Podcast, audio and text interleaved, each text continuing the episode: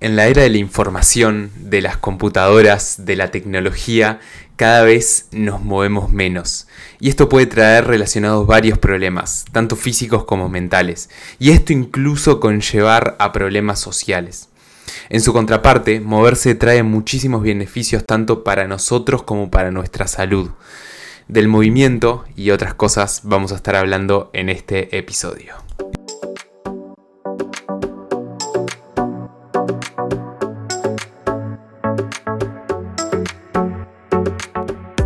Buenos días, buenas tardes o buenas noches, ¿cómo están? Bienvenidos a todos en un podcast, un podcast en el cual vamos a hablar de computación, tecnología, filosofía de vida y desarrollo personal y de, nuestras cuatro áreas fundamentales de nuestra vida, la física, mental, social y espiritual y cómo llevar, mantener y mejorar en estas cuatro áreas. Yo soy Matías Minacapili y me encantaría que me acompañen y como siempre digo, y esto creo que ya es parte de la introducción, qué felicidad estar acá grabando un día más. Eh, hablando en un micrófono, una pantalla, acá estando sentado, siendo un poco sedentario. Y de eso vamos a estar hablando hoy, del movimiento, del sedentarismo, del el caminar, del correr, del ejercicio, del deporte y también de nuestro cerebro. Porque como les voy a estar contando en el episodio de hoy, el movimiento no solo está relacionado con nuestra área física, no solo está relacionado con el deporte, no solo está relacionado con nuestra salud física, sino también mucho con nuestro cerebro, con la optimización, con el rendimiento, con el envejecimiento. Y de todo eso vamos a estar hablando en este episodio lleno de contenido y nada, me encantaría escuchar sus comentarios. Siempre lo digo al final, pero hoy lo digo al principio. Me encantaría escuchar sus comentarios, qué opinan, qué piensan, qué hacen en su día a día con respecto a los temas que vamos hablando en el podcast. O con respecto a cualquier tema, también puede ser. Y bueno, me dejo de hablar y arrancamos con el episodio, pero antes que nada un pequeño anuncio. Vuelvo a contarles que mm, estoy desarrollando una, aplicación, una plataforma, un entorno que se llama Mi Entorno Personal. Si entran a mientornopersonal.com van a poder ver como la homepage, la página de inicio. Ahí van a poder leer un poco de qué se trata este proyecto y pueden contactarse conmigo para probar la aplicación durante una semana. Me encantaría escuchar feedback y comentarios. Y si se preguntan y se están preguntando ahora mismo de qué se trata esta aplicación, este proyecto, bueno, básicamente la idea es de alguna forma y de forma simple, tener un pantallazo de nuestra vida e ir traqueando y viendo cómo estamos de forma externa. Porque sí, nos podemos preguntar, ok, ¿cómo estoy? Pero si vamos viendo con información real que vamos cargando en el día a día también en la plataforma y nos sentamos a analizar esta información, vamos a poder tener una mirada mucho más objetiva de nosotros, de nuestra vida, cómo vamos con nuestros objetivos, y todo lo que se les ocurra de uso de información personal. Ese es el principal foco de la aplicación, de la plataforma y del entorno. Yo vengo utilizando esta plataforma y también desarrollando hace, yo diría que tres años, y los cambios que he obtenido y las mejoras personales que he obtenido y obviamente gracias a mejoras personales, mejoras interpersonales con otras personas, este, han sido increíbles. Entonces por eso es que me propongo ahora empezar a compartir esta aplicación con todos y esta plataforma y este quizás estilo de vida para, para que juntos mejoremos todos un poquito día a día. Y así que nada, luego de este pequeño anuncio tomo un poquito de agua y comenzamos. Yo soy fan del movimiento, del ejercicio, del deporte, quizás un poco inducido por el historial familiar, mi madre profesora de educación física, ahora magíster y camino a, realizar un doctorado, pero siempre orientada al deporte, en particular a natación, y desde muy chicos nos inculcó como esta mm, filosofía, también se puede decir, de la importancia del deporte y del movimiento y del ejercicio físico. Mi padre también, muy deportista, fan del fútbol, jugador de fútbol amateur, pero jugador al fin, siempre ahí a full con una pelota, jugando con nosotros. Entonces, desde muy chico y durante toda mi niñez y adolescencia, y ahora adultez, si me puedo considerar adulto, he tenido como la faceta del deporte, del ejercicio, del movimiento muy, muy presente. Quizás por eso soy fan del movimiento, pero últimamente me he puesto a investigar más acerca de la optimización en nosotros y en nuestro cerebro, en nuestra salud a largo plazo, en nuestra percepción y actividad cognitiva. Y me he dado cuenta que el ejercicio, el movimiento, el deporte es súper importante para esta área también, no solamente para el área física, sino para el área mental, es muy importante el movimiento. Y me empecé a preguntar, ¿no? Para, para, la, para realizar este episodio, dije, ¿por qué algunas personas será que no tienen como esta mm, necesidad, quizás se podría decir que tengo yo, de hacer ejercicio, de moverse, de hacer deporte?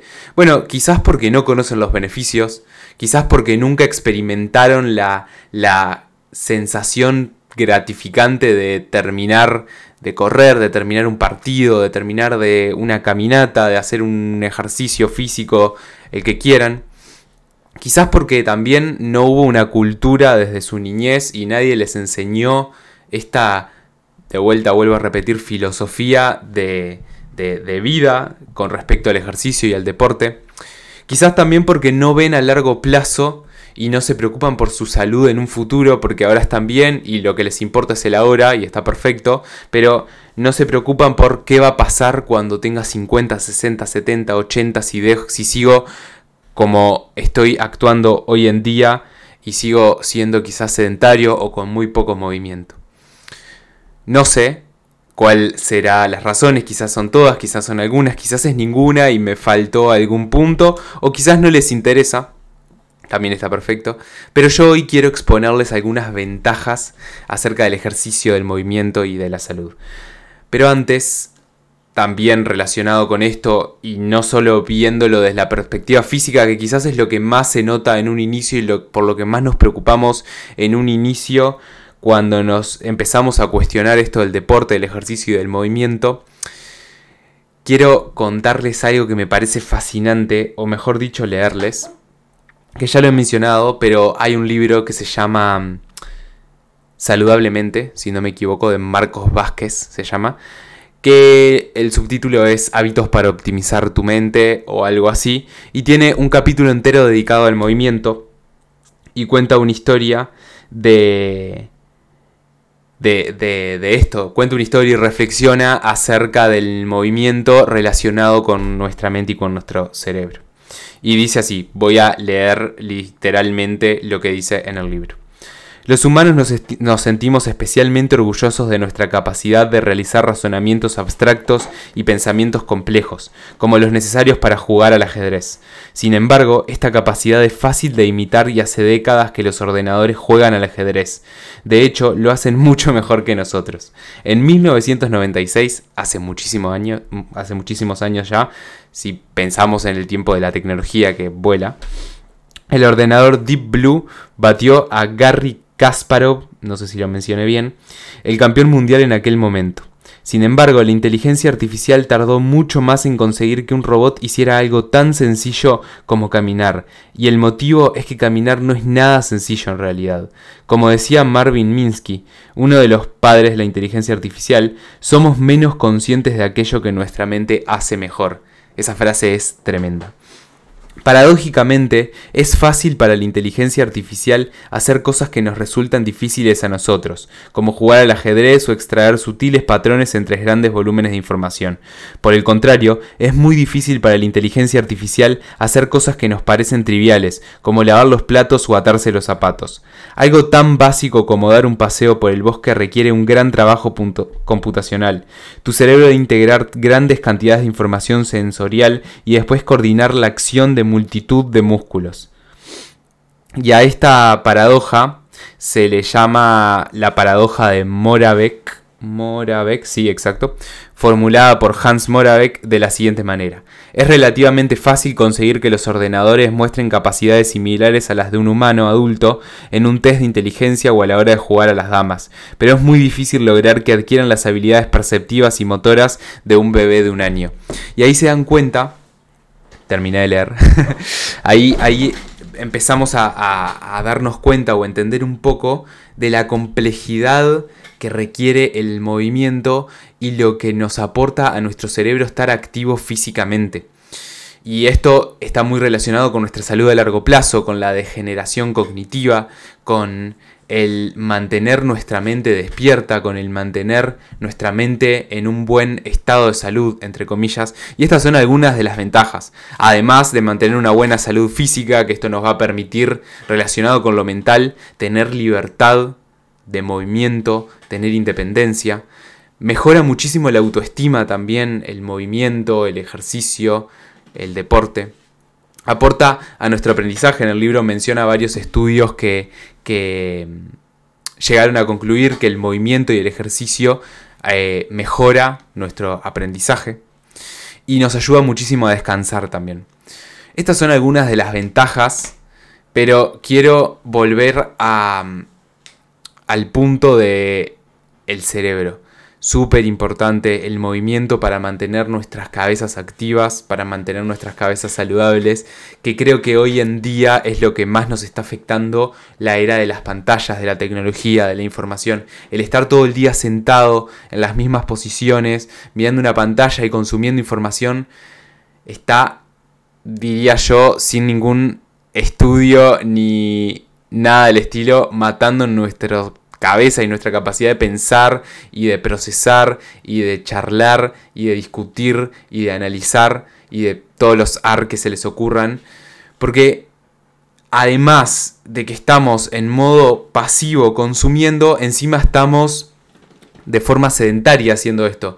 Entonces, todo mal, básicamente. Y por eso es que quería, tenía tantas ganas de hacer este episodio para transmitirles mi preocupación del sedentarismo en este, en este momento de, la sociedad relacionado también con el pasivismo, no sé si existe la palabra, y el consumo de información en montones. Entonces, nada, tenemos que empezar a hacer un cambio porque si no, nos vamos a ir al garete. No sé si vieron la película de Wally, una muy buena película, que mm, pinta un universo futuro, eh, universo mundo futuro en el cual las personas tuvieron que dejar de vivir en, en la Tierra por la contaminación principalmente eh, y las personas andan en, en, sillas, como sillas de ruedas, pero que flotan parece, porque ya no se pueden ni mover por el sedentarismo, básicamente, me imagino. Y no queremos llegar a eso. Creo que, creo que no queremos llegar a eso. Entonces, algunos tips para movernos durante el día. A cada, rato, y acá utilizando por ejemplo una técnica llamada Pomodoro, que es cada 25 minutos de foco y 5 minutos de descanso, pueden alterar los tiempos. Yo ahora usualmente lo que hago es 50-10, 50 de foco y 10 de descanso. Va variando obviamente. Pero cada un ratito levantarnos, movernos, cambiar la posición. Porque si estamos todo el día así en la misma posición, eso en el mediano plazo ya seguramente, por no decir en el corto plazo, nos va a empezar a, generar, a generar problemas, seguro. Bueno, después otro, otro tip que les tiro, que yo le empecé a aplicar hace un tiempo y la verdad que me funcionó re bien, es probar hacer cosas parado en la computadora. Yo lo que hice fue comprarme una mesa, si están viendo el video la tengo acá a mi costado. Entonces pongo la mesa enfrente del escritorio, levanto el monitor y con el teclado y el mouse en esta mesita, entonces puedo hacer varias cosas parado y está buenísimo, es un golazo. Si tienen la posibilidad de comprarse un escritorio para estar parado, mucho mejor, o si tienen algún lado una mesada alta o algo de eso, pueden moverse hacia ahí y es un golazo. Porque ya ahí incluso fluye la sangre de otra forma, es como... No se puede explicar, tienen que, tienen que experimentarlo. Después, caminar, caminar, caminar, caminar, caminar. Si tienen que ir al súper, por ejemplo, y lo tienen relativamente cerca y pueden ir caminando, vayan caminando. Si pueden salir y dar una caminata de 10 minutos, hagan la caminata de 10 minutos. Y después algo importante, estar atento a, no estar mucho tiempo en la misma posición. Ir variando de posición, también eh, alternándolo con esto de los descansos. Más o menos con, con esas, con esas cositas seguramente mejoren muchísimo su día a día y su movimiento personal. Entonces, como conclusión, empezar a analizar nuestras rutinas e incluir el máximo movimiento posible es súper recomendado, en este caso por mí y por experiencia personal. Y rápidamente seguro van a empezar a ver resultados positivos de estos cambios en sus rutinas.